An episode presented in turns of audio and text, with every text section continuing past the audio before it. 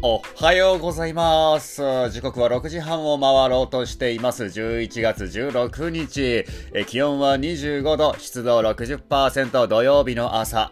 皆さん、いかがお過ごしですか？京平のズキュンナイト、シャープ6、始まるぜはい。というわけで、まあいい感じにアップの方、えー、続けておりますね。3日目かな ?3 日目。ええなんか知らんけど、朝と夜上げてるね。なんか知らんけど。うん。これ、大丈夫かな？うん。取りためてるネタの方全部出し切って、えー、配信できないよ、みたいにならないように頑張ります。というわけで今日は、あの、目玉焼き紛争ね。えー、4章あるうちの今日は2章目をね、えー、あげたいと思います。えー、醤油派の次は、えー、ソース派の、えー、意見をね、えー聞いていただきたいと思います。あ、もう聞いてもらった方がいいですね。うん。それでは、どうぞお聞きください。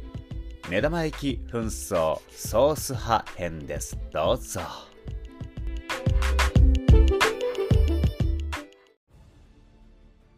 皆様お集まりいただき感謝申し上げます私ソース派代表のソスソスかけるーヒャと申します。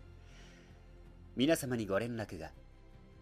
東の醤油派に動きがあった模様。何でも我々ソース派をかなりディスっているとのこと。まずは私が目玉焼きにはソース派である理由をお話ししましょう。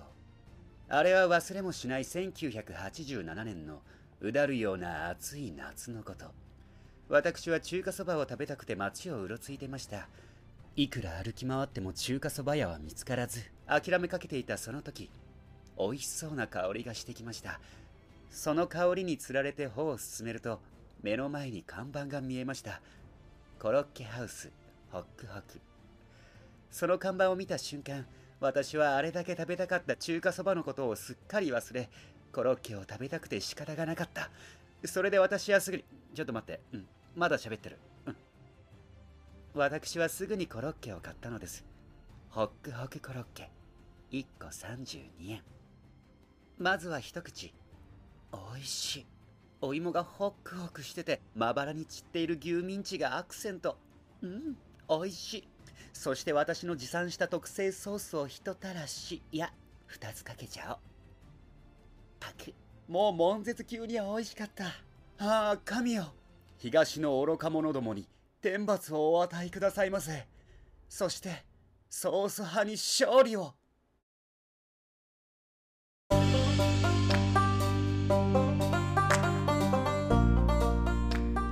はい。というわけで、ソース軍の見解でございました。まあ、これはあのー第1話、醤油軍はですね、熱血系で行ったんで、今度はまあ逆というか、中性的に、えーキャラクターを意識してみました。で、このキャラクターすごいめんどくさいですよね。私が目玉焼きにはソース派である理由をお話ししましょう。と言いつつ全然あのソース派である理由を述べず中華そばとコロッケが食べたいお話で終わるというとんでもないキャラですよこいつ、うん、で撮り終わった後にねああこうすればよかったな。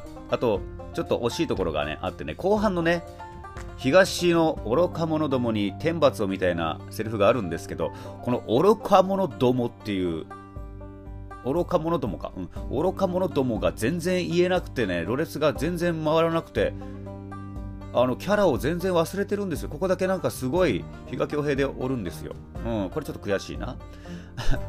あとは、序盤かな？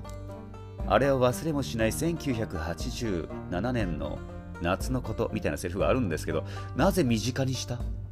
え、なぜ身近にしたっていうのがね、取り終えた後にすごい違和感ありましたね。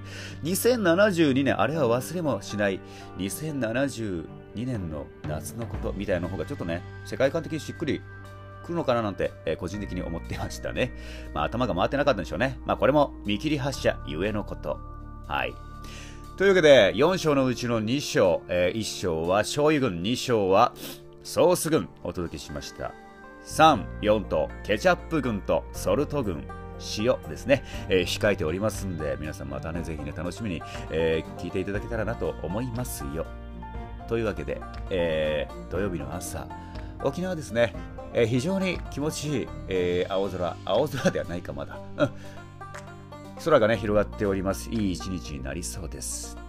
というわけで、京平のズキュンナイト。皆さん、今日も一日ですね、ズキュンといい一日にしていきましょうね。なんかね、最近なんか、なんか、なんかで見たんですけど、幸せは見つけるものではなくて、気づくことなんだって。はい。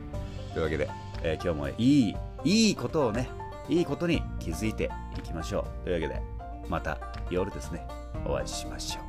またね。